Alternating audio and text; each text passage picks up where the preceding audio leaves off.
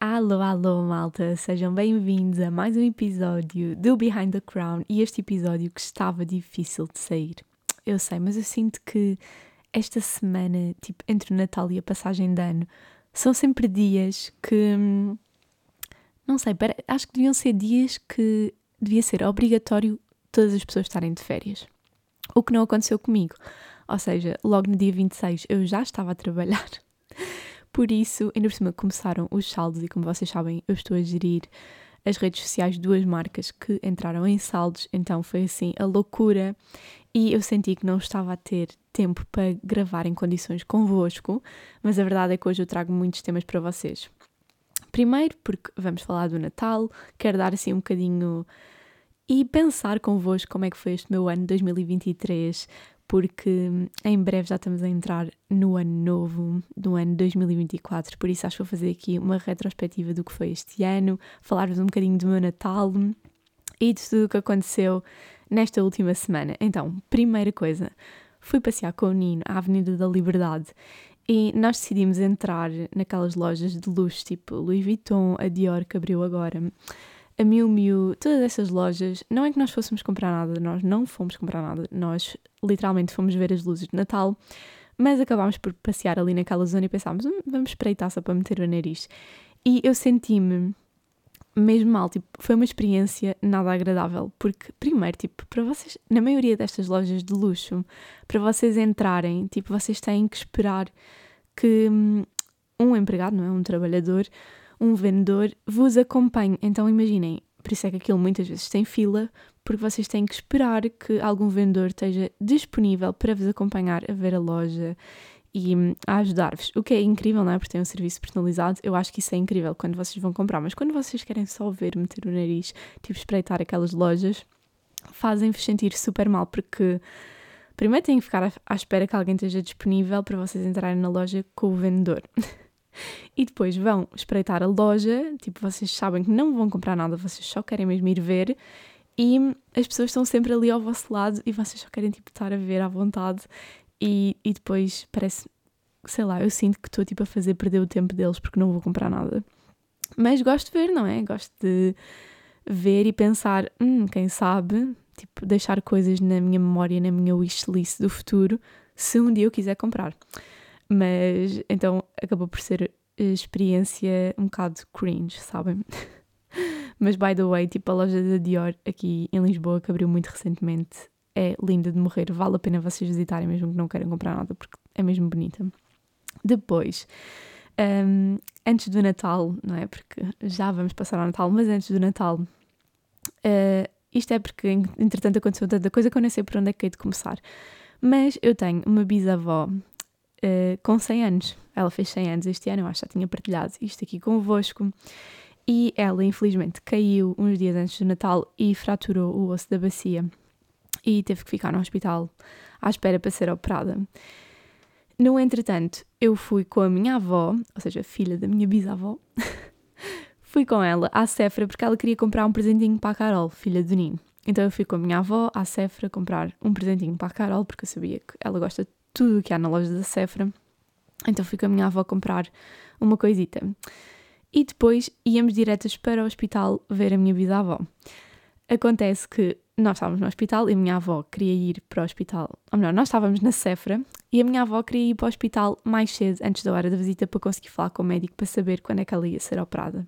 Porque já andávamos à espera alguns dias que houvesse vaga para ela ser operada e já estávamos a ficar um bocadinho desesperados, não é? Porque entretanto começa a chegar o Natal e passar o Natal no hospital nunca é fixe, então estávamos a ficar assim um bocadinho preocupados. E nós estávamos na Sephora e a minha avó, estamos tipo na fila para pagar e minha avó vira-se: Ai Inês, está ali o médico da tua avó. Ou seja, da minha bisavó, mas eu trato sempre por avó também. E, e a minha avó assim: está ali o médico da avó. E eu assim: Ai, não acredito. E a minha avó assim: Eu vou lá falar com ele, vou falar com ele e vou lhe perguntar quando é que a avó vai ser operada. E eu, tipo, queria me esconder num buraco, porque eu assim, oh avó, coitado do senhor, tipo, nós não estamos no hospital. E ela vai chateá-lo no meio da loja da Sephora, o senhor a comprar os seus presentes de Natal e a minha avó vai chateá-lo para saber quando é que a minha avó vai ser operada. E eu pensei, bem, olha, vai lá tu, porque eu vou ficar na fila, tipo, eu nem vou fingir que eu nem te conheço. Tipo, se quiseres ir lá chateá-lo, vai, mas eu vou fingir que eu nem te conheço. E a minha avó acabou por ir lá e foi muito simpática, tipo, e o senhor não levou nada a mal, disse, ah, não se preocupe, que ela vai ser operada hoje. E realmente foi operada naquele dia. Ou seja, eu fui ver depois a minha avó, fizemos a visita e ela foi operada nesse mesmo dia, porque ela estava a ficar muito preocupada que não a operassem, não é? Porque como ela já tem 100 anos, ela estava com um bocadinho de medo que já não quisessem operar por causa da recuperação e assim, mas acho que operaram, correu tudo bem, inclusive ela já teve alta. Mas pronto, já vamos falar disso um bocadinho mais à frente, não é? Para seguir aqui uma ordem cronológica destes acontecimentos. Mas imaginem, é que a minha avó Carolina, que é esta minha bisavó com 100 anos, ela é tipo uma mulher de ferro. Ela tem 100 anos, ela está super lúcida, vocês conseguem ter uma conversa com ela perfeitamente, do início ao fim, ela entende tudo e é impressionante. Eu acho que esta mulher vai durar e durar muitos anos e, e é muito fofinha também. Depois, o que é que aconteceu mesmo nesta semana que eu sinto que foi o karma? Vocês lembram-se de eu, na semana passada, ter-vos contado aquele episódio do Nino ser bué trabalhão, ter deixado de internar o café e que depois, no meio daquilo tudo, ele disse: Sou mesmo uma merda. então, olha, eu acho que foi o karma de eu ter gozado tanto com ele, com essa situação, que aconteceu-me uns episódios desta semana que eu pensei exatamente o mesmo. Eu pensei: Fogo, eu sou mesmo uma merda. Foi o que eu pensei. O que é que aconteceu? Durante esta semana, pronto, como eu fui lá ao hospital, eu, tipo, eu estou sem carro ainda. O meu carro pronto, furou o pneu, não é? Ainda não tenho carro, porque entretanto ele foi para a inspeção e revisão, descobriu que se tem mais uns problemas, vou ter que pagar mais um arranjo absurdo naquele carro. E eu juro que vai ser o último arranjo que eu vou pagar daquele carro, porque eu, 2024, está nas minhas metas e objetivos comprar um carro novo, porque, a sério, já, já está a dar muita despesa, mas a verdade é que nesta altura do ano, olha, compensa, vou mesmo assim arranjá-lo para poder andar mais uns mesinhos até juntar assim um bom dinheirinho para depois comprar outro. Mas eu continuo sem carro, não é? Desde o dia do furo do pneu estou à espera do carro. Então eu tenho andado aqui numa giga-joga com o Nino para conseguirmos uh, conciliar o carro dele para os dois. Ou seja, às vezes eu deixo no trabalho, depois fico com o carro dele, depois vou pescá-lo e andamos assim nestas voltas. Só que o carro dele, tipo, o meu carro é um smart minúsculo e o carro do Nino é um carro grande, tipo, é automático também, o que é fixe, porque eu só sei conduzir automáticos, porque eu tirei a carta com 18 anos e comprei logo o Smart automático também, então eu já não sei conduzir com mudanças, o que é muito chato nestas situações quando fico sem carro, mas graças a Deus que o carro do Nino é automático, então eu lá consigo conduzir, mas mesmo assim com um bocadinho de medo, porque imagina, eu estou há 10 anos a conduzir o mesmo carro, tipo o mesmo Smart minúsculo com mudanças automáticas e passar tipo para uma banheira é sempre um bocadinho difícil, principalmente quando é para estacionar. Tipo, tenho sempre dificuldade em estacionar o carro do Ninho porque não estou habituada, porque o Smart é meio carro, então é muito mais fácil estacionar, eu enfio em qualquer canto, ando por Lisboa, não tenho problemas nenhum em andar com, com o meu Smart, mas agora com o carro do Ninho é outra história.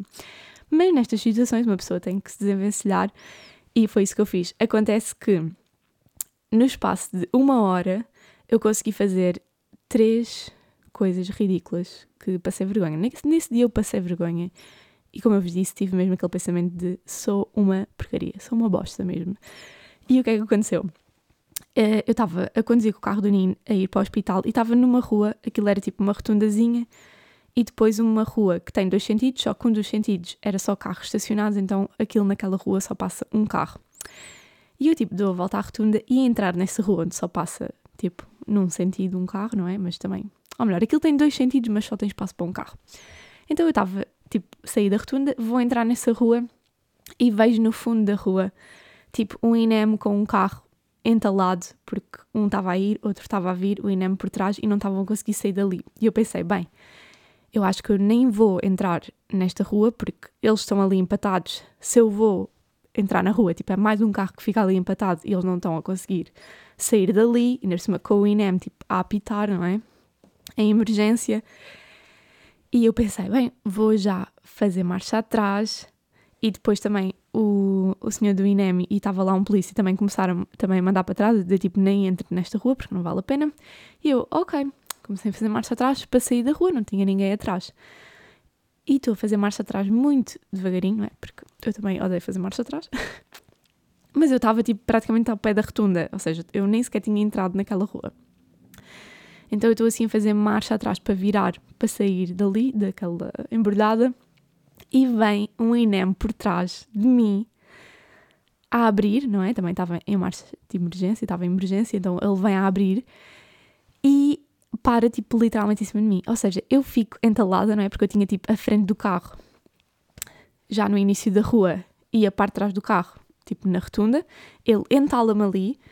De repente, aqueles que estavam à frente, tipo, aqueles três carros, okay? ou seja, aqueles dois carros com o INEM que estavam à frente na rua, embrulhados, desembrulharam-se. Então o INEM veio a abrir para a minha frente, tinha outro INEM atrás de mim e eu no meio dos dois INEMs tipo, com as sirenes aos altos berros, não é? Tipo, uma à frente e outra atrás.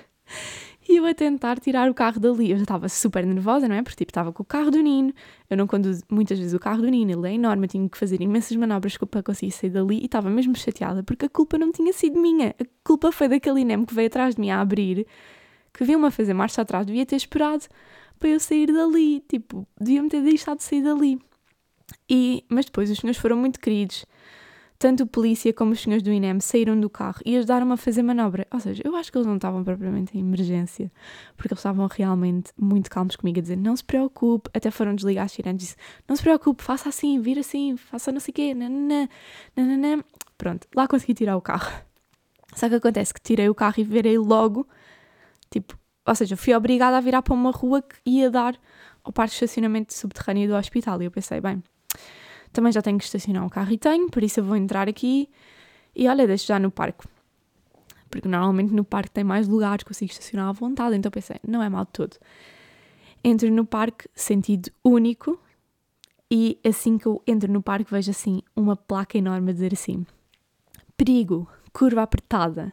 E por baixo dessa placa está tipo a parede toda raspada. E eu comecei logo a tremer, tipo, meu Deus, eu acabei de sair de uma situação bem estressante e agora entro no parque e tenho outra situação estressante, que é esta curva apertada. Tipo, eu estou com o carro do Nino, que é uma banheira, e eu não sei como é que eu vou fazer esta curva apertada. Mas eu não tinha outra hipótese, não é? Eu não podia fazer marcha atrás, porque tinha a cancela, tinha que ir em frente. E eu pensei, não, eu vou conseguir. Então, eu vou em frente e, adivinhem, não consegui fazer curva apertada. E o carro ficou tipo entalado, ficou assim, no limite que eu senti que se eu andar um bocadinho para a frente ou se eu andar um bocadinho para trás, eu vou arriscar o carro todo do Nino e não era nada bom, não é? Porque já tenho que pagar o arranjo do meu carro, não me estava a apetecer pagar outro arranjo do carro. E ainda por cima, tipo, o carro do Nino é recente, não é? Tipo, é novo. então não estava a apetecer nada ter essa responsabilidade de encarar aquele dilema. Só que eu já estava tão perto, tipo, eu nem sequer conseguia abrir a minha porta ou seja, a porta do condutor não conseguia abrir porque estava mesmo já encostada ao poste. Então eu tive que sair pelo outro lado do carro e ir pedir ajuda. Entretanto já tinha três carros atrás de mim e eu pensei, ai, algum senhor nestes três carros vai conseguir ajudar-me, tipo a, tirar o carro ou fazer manobra, que é para eu não arriscar. E eu fui tipo ao senhor atrás de mim e disse: Ah, desculpe, será que me consegue fazer manobra? E o senhor, acho que percebia tanto condição como, ele, como eu, porque ele disse: Ah, eu não consigo, peço imensa desculpa, mas eu não quero ter essa responsabilidade mas não se preocupe, tenha calma. E eu, sim, sim, olha, então, se não se importa, eu vou só tipo, perguntar ao segurança ou pedir ajuda ali no guichê de informação a alguém que me possa ajudar. E ele, sim, sim, não se preocupe, eu espero. E nos dois carros atrás de mim estavam duas velhotas e eu pensei, bem, não quero ser preconceituosa, mas eu acredito que elas também não me consigam ajudar.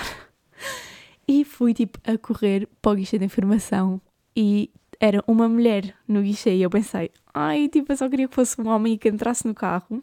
Agora aqui estou a ser, bué, tipo, preconceituosa, não é? Parece que só os homens é que sabem conduzir. Mas sei lá, tipo, eu acho que me sentia mais confiante, não é? Porque por norma tenho mais experiência, não sei. Mas eu fui pedir ajuda e, eu disse à senhora: Ah, será que me consegue chamar algum colega ou se a senhora me consegue ajudar? Porque eu estou ali presa naquela curva apertada e estou com medo de arriscar o carro porque o meu carro não é meu. E a senhora foi super querida, ela assim, ah, eu não sei se eu consigo chamar alguém, mas olha, eu vou lá, deixa-me ver porque eu posso tentar ajudá-la. E a senhora foi um amor. Aqueles três carros que estavam já a fazer fila atrás do meu, ela tipo mandou-os a todos fazer marcha atrás para conseguirem tipo, ir em sentido contrário. Ou seja, mandou toda a gente entrar no parque em sentido contrário e eu estava tipo, então também posso tipo, ir para trás e, e ir em sentido contrário. E a senhora, não, não, você vai aprender, não se preocupe, com calma, eu vou ajudá-la, que isto aqui passa tranquilamente. E então lá a senhora foi muito querida e foi dizendo tipo, vá um bocadinho para trás, agora vá para a frente, agora roda assim, roda assim. E consegui tirar o carro impecável, sem nenhum risco. Olha, fiquei orgulhosa de mim. E a seguir, eu só perguntei à senhora: olha, diga-me por favor que não existe mais nenhuma curva apertada neste parque inteiro, porque, porque se ela me dissesse que existia, eu dava meia volta e eu saía logo. saía logo, saía do, do, do parque. Mas ela disse: não, não se preocupe. Só que eu, como não queria descer mais nenhum piso, eu arranjei logo lá um lugar no primeiro piso e estacionei e fiquei. Entretanto, fui lá à visita. Quando eu estou a sair da visita, tipo, vou pagar o parque e estou a sair com o meu carro do parque e abro a janelinha, tipo, encosto o carro assim bem à coisinha do ticket, abro a janelinha do carro e era para. Aquela janelinha ticket não era de enfiar o ticket, era tipo de passar assim pelo leitor. Então eu abro, e essa parte já era na rua, tipo fora do parque, eu abro a janela para passar o ticket para abrir a cancela e quando eu faço assim com a mão para passar com o ticket à frente do leitor, vem assim uma rajada de vento e leva-me o ticket. tipo, o ticket voa da minha mão, literalmente, aquilo voa da minha mão e eu, lá está, como estava muito encostada, não conseguia sequer abrir a porta do condutor, tive outra vez que saltar tipo, do carro, sair pelo lado do passageiro e andar na rua à procura do ticket, porque eu pensei, eu agora vou encontrar este ticket, porque eu não tenho coragem de ir à mesma senhora e dizer, olhe, para além de ter ajudado na manobra, agora, quando eu ia passar o ticket, ele voou. Por isso vai ter que me ajudar. Eu não tinha coragem, então olhem, lá encontrei o ticket, voltei a entrar pelo lado do, passageiro, fui para lado do condutor, peguei tipo com a minha mão firme naquele ticket, porque eu pensei, este dia já não vai voar mais. Passei e lá foi embora. E foi daqueles dias que eu estava tipo desejo, desejosa para chegar a casa, porque eu estava tipo, este dia nunca mais acaba. Já foram muitas peripécias seguidas. Eu parecia que estava num episódio ou no filme do Mr. Bean. E hum, ainda bem que acabou, correu tudo bem, cheguei a casa viva, tipo, e eu naquele dia eu pensei, eu nem quero pegar mais neste carro, tipo, Nino, toma o teu carro, muito obrigada. Mas agora, enquanto eu me lembrar desta, eu acho que tenho medo de conduzir. Mas pronto, por um lado, olhem, naquele dia superei muitos medos, fiz montes de manobras, montes de estacionamentos, inversões de marcha, marcha atrás, por isso eu acho que agora já estou calejada para tudo. Depois, o que é que aconteceu mais esta semana? Fui ver o Circo de Soleil porque um casal amigo do Nino tinha bilhetes e ofereceram-nos, então fomos com eles ver. E gostei muito, tipo, que talento. Eu já tinha visto um, uma vez o Circo de Soleil com a minha mãe, mas eles estão sempre a mudar os espetáculos e desta vez fomos ver o do ovo e adorei e acho que é um espetáculo muito giro para ir-se ver em família, tipo com crianças e tudo, foi mesmo, valeu a pena e fiquei mesmo de boca aberta a ver aqueles números, tipo, aqueles contorcionismos todos, tipo, é impressionante. Depois, o que é que aconteceu mais?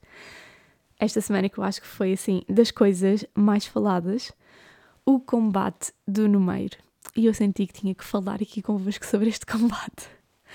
Porque eu confesso que eu não acompanho o trabalho do Numeiro, não o sigo, não sei muito, só sei tipo as coisas polémicas que vão aparecendo por aí pelo Twitter e assim.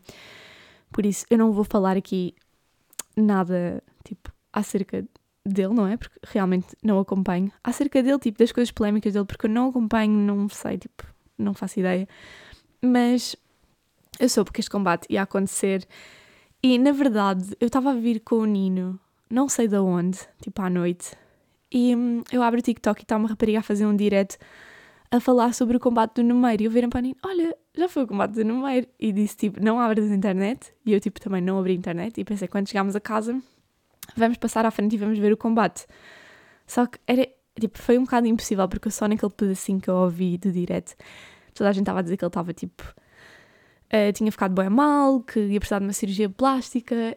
E eu disse logo isso à Nina e fiquei tipo, bem, temos que ver, não é? Porque o que é que será que aconteceu?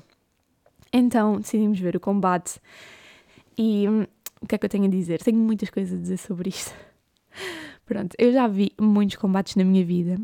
muitas galas, quer ao vivo, quer, uh, quer tipo na internet e na TV, porque o Nino compete, toda a família do Nino, os primos, tios, todos competem.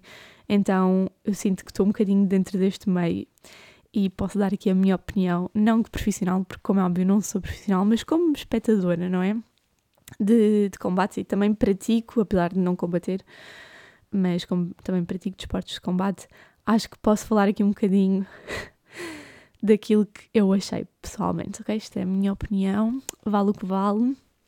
Mas aqui vai. Primeiro, eu acho que, tipo, o número, como é óbvio que ele foi para aquele combate e ele não achava que ia perder, não é? Ninguém vai para um combate a achar que vai perder. Como é óbvio que ele ia para ali a achar que ia ganhar e que queria ganhar, principalmente numa gala que, pelo que eu sei, foi toda elaborada por ele, uh, paga por ele, toda feita por ele, por isso, como é óbvio, que ele estava ali com grande vantagem.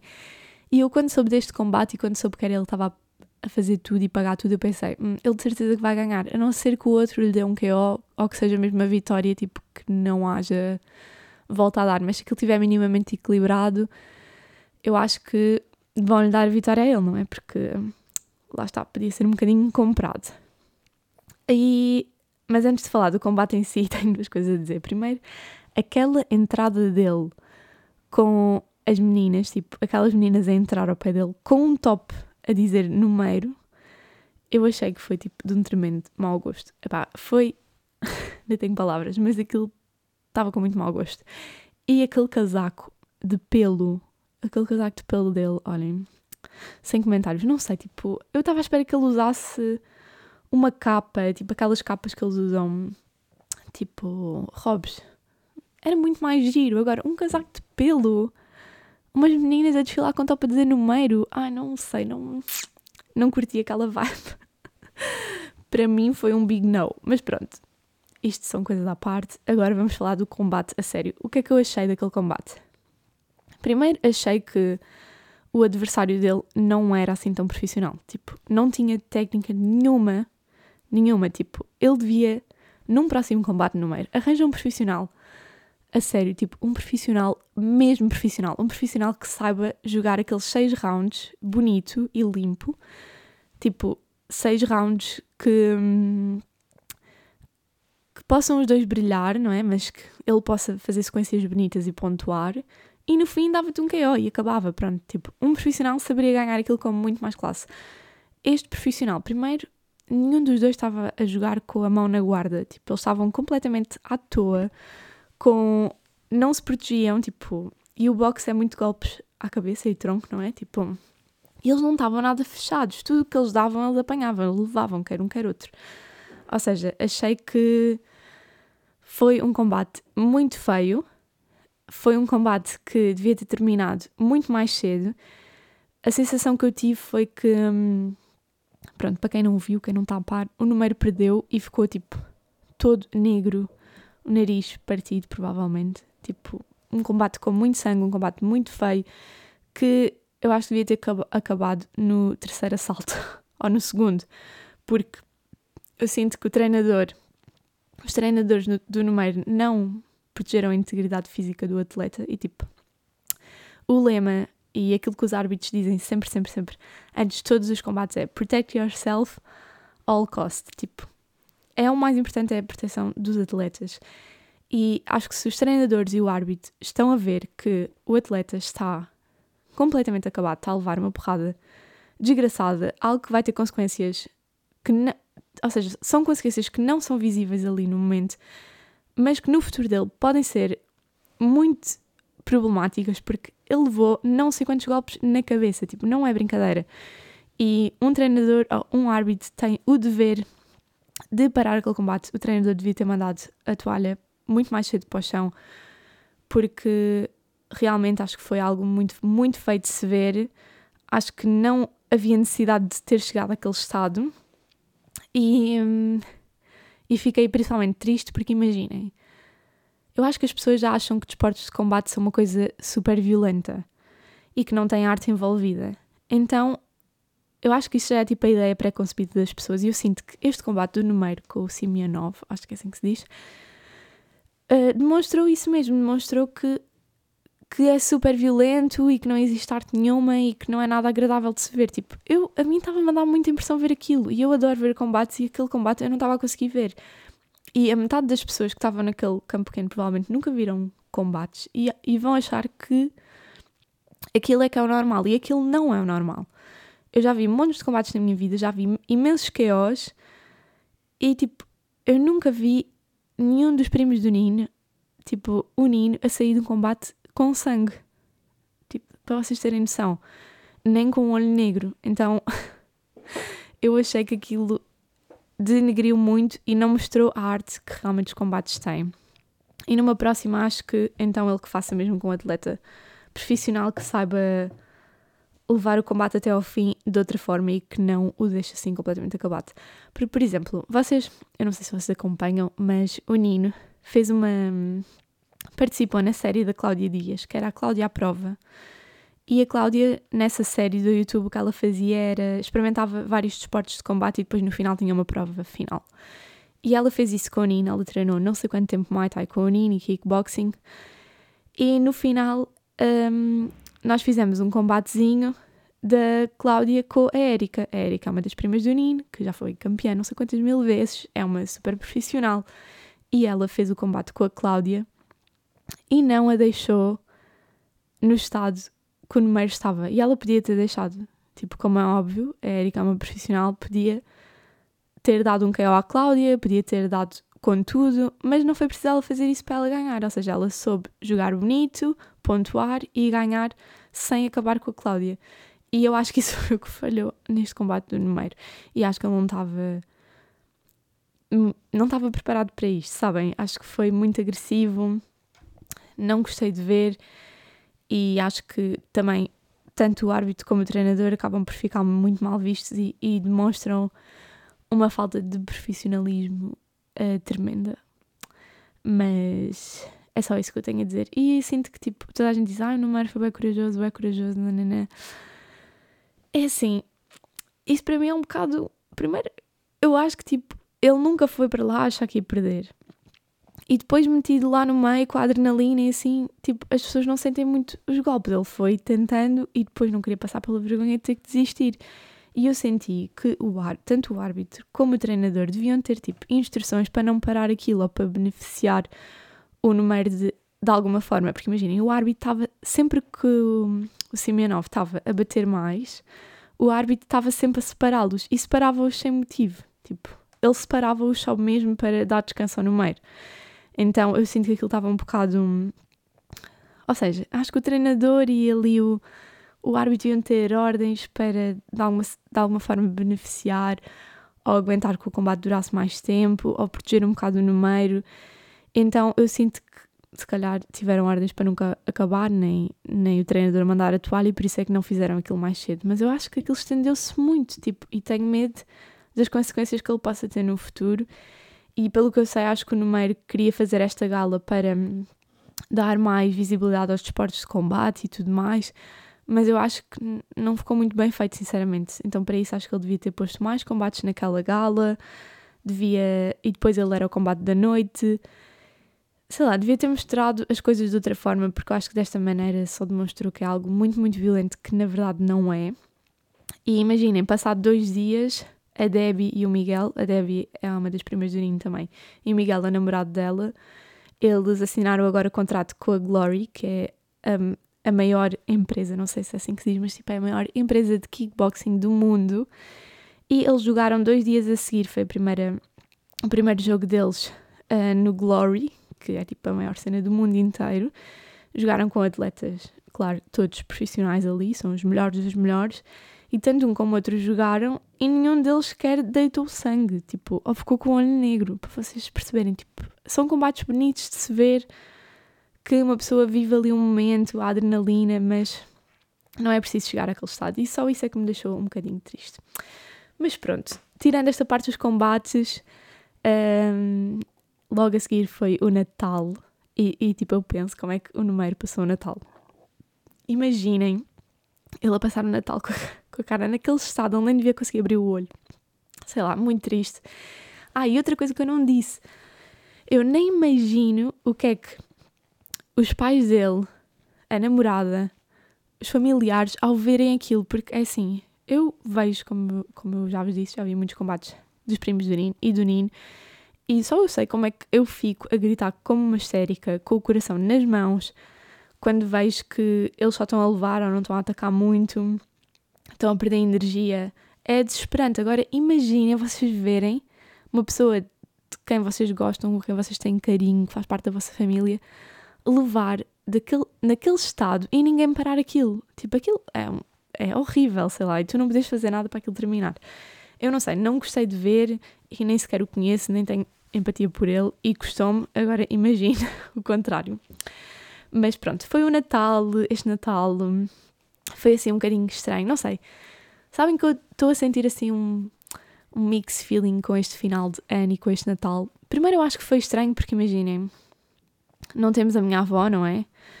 E a minha avó Carolina estava no hospital, então o meu irmão está no Japão, tipo, passar um, foi o primeiro Natal em 28 anos que eu passei sem o meu irmão, então é mesmo estranho, senti que a família estava bem pequenina e nem pareceu Natal, sabem? Não. Tipo, apesar de nós estarmos todos animados e a tentar eh, passar os dias, mas ao mesmo tempo parecia que estava sempre ali uma peça a faltar, sabem? E o meu irmão está no Japão e lá no Japão não celebra muito o Natal, o Natal é tipo o dia dos namorados. Então para ele foi tipo um dia normal e para nós foi um dia super estranho sem ele. E eu decidi levar para o Natal. Eu passei a noite 24 com a minha mãe e com a família do lado da minha mãe. Eu decidi levar eh, aquele jogo da Sara Vicário, o 99 Plus One, que é o Drinking Games. Só que as únicas pessoas que estavam a beber eram os meus tios. Mas foi muito engraçado. Se calhar um jogo não muito apropriado para fazerem com família, mas eu e as minhas primas fomos tipo uh, tirando as cartas que achámos que não eram tão apropriadas para os adultos lerem mas foi super divertido. E basicamente o que nós fazemos no Natal é sempre todos os anos jogos, karaoke, tipo mímica, que dá sempre muito para rir, comemos sempre bacalhau. Basicamente estas são as nossas tradições. Tem que sempre haver bacalhau e mousse de chocolate, porque na verdade na minha família ninguém gosta muito de doces de Natal. Então nós substituímos os doces de Natal por doces que nós gostamos e principalmente mousse de chocolate, essa não pode faltar. Depois, no dia 25, passei então o almoço do dia 25 com o meu pai e com a família do meu pai e ainda fomos visitar então a minha avó Carolina, que passou o Natal no hospital, não é? Porque apesar dela ter sido operada, foi três ou quatro dias antes do Natal, por isso ela ainda tinha que ficar lá na recuperação e a fazer fisioterapia. Um, e, e foi bom vê-la, ao mesmo tempo foi triste, não é? Pensar que ela está ali a passar o dia sozinha, depois está num quarto sozinha, nem sequer tem televisão, então, sei lá, uma pessoa fica assim com o coraçãozinho sempre apertado. E agora sobre as prendas de Natal, tipo, este ano eu já sabia que ia receber muitas coisas para a casa e recebemos muitas coisas giras para a casa. Só que eu queria vos contar aqui uma história de um presente de Natal que eu recebi porque eu fiquei sem luva, tipo, as minhas luvas de Muay Thai já estão-se a desfazer todas e as minhas ligaduras também já não têm velcro. Então eu estava sempre a dizer à Nina, ah, tenho que ir comprar ligaduras e luvas novas, tipo, por isso temos que combinar, ir lá a um amigo dele que vende essas coisas para irmos comprar. E ele, sim, sim, nós fazemos isso, não, não, não. E no Natal o Nino ofereceu-me um top da, não, da UFC, uh, eh, ou seja, que ele comprou numa loja de artes marciais. E eu fiquei tipo, ah, bué giro, top. Eu disse tipo, bué giro, gostei muito, mas opá, podias-me ter dito que ias lá à loja porque eu precisei de luvas e ligaduras. E a minha mãe ficou tipo, ai Inês, és tão desnecessário. Eu tipo, não é ser desnecessário, mas tipo, eu não, eu gosto que pensem em mim quando dão-me um presente.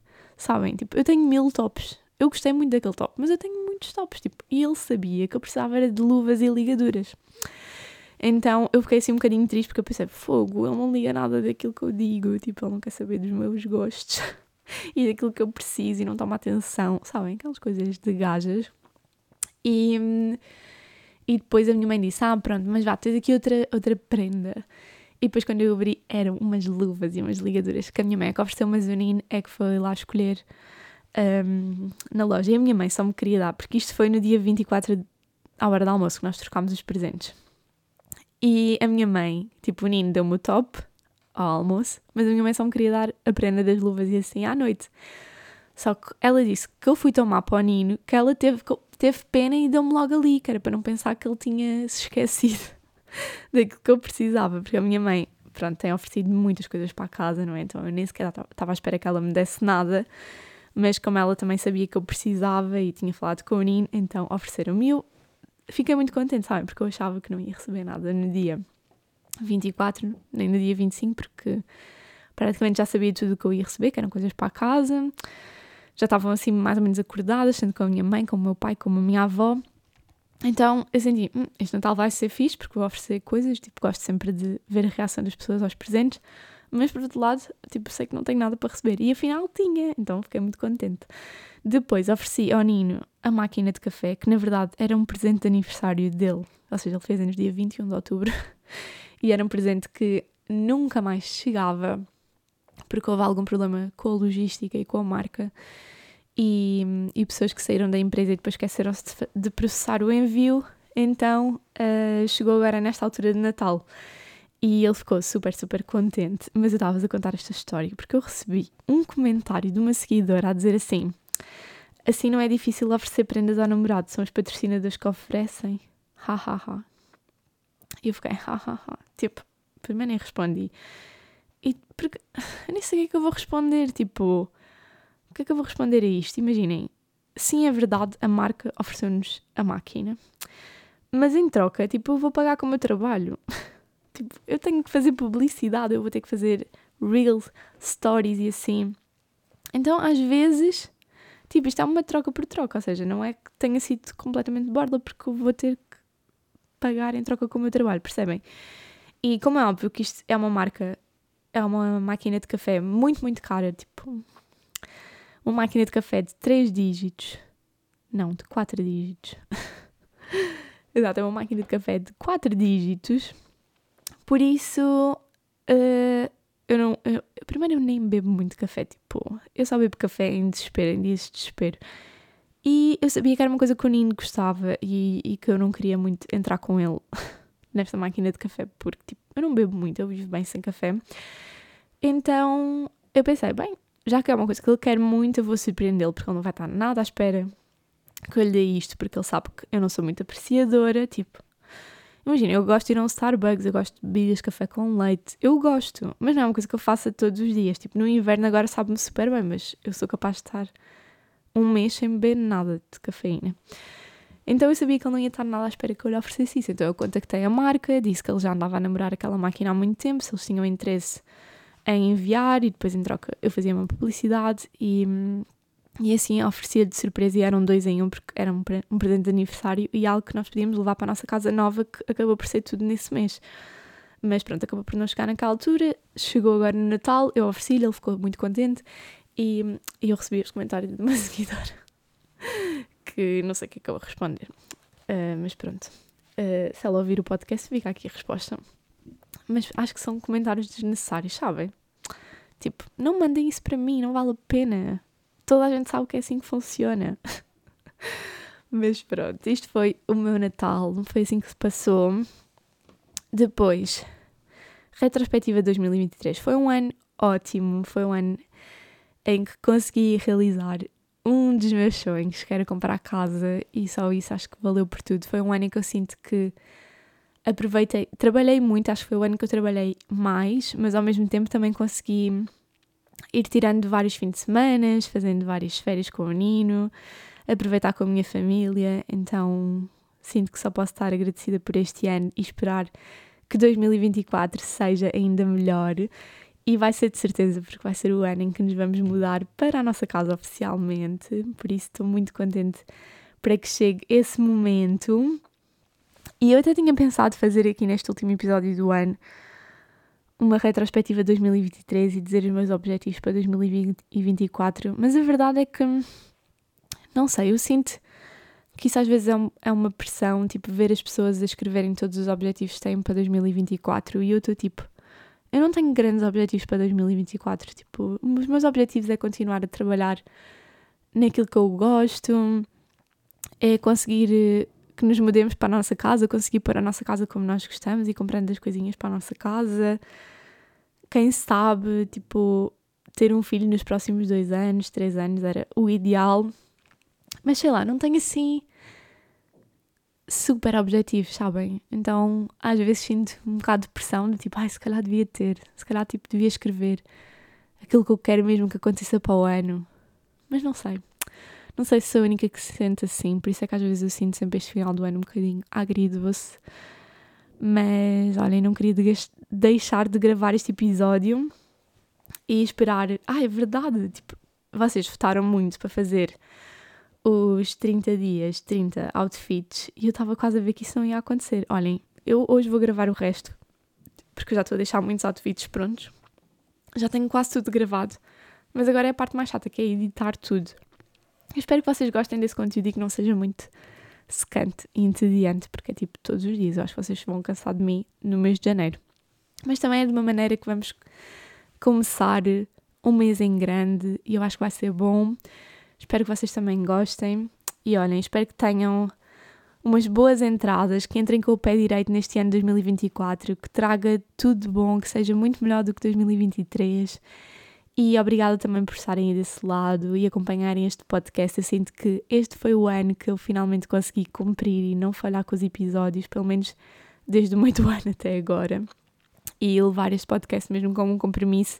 E também sinto que estou a ter muito retorno com isto, não em termos monetários, porque eu não recebo nada com isto, mas sinto que sinto uma proximidade com vocês diferente e isso é mesmo, mesmo bom. E sinto que o podcast aos pouquinhos está a crescer, o que me deixa muito contente e, e o que me faz ver que realmente a consistência é tipo a chave do sucesso, sabem? Porque sinto que desde que eu comecei a ser mesmo consistente com o podcast, que tem crescido, tem desenvolvido e isso deixa-me muito contente. Por isso eu espero que vocês continuem desse lado a apoiar-me e um bom ano, um beijinho muito grande e vemos-nos para a semana em 2024. Tchau!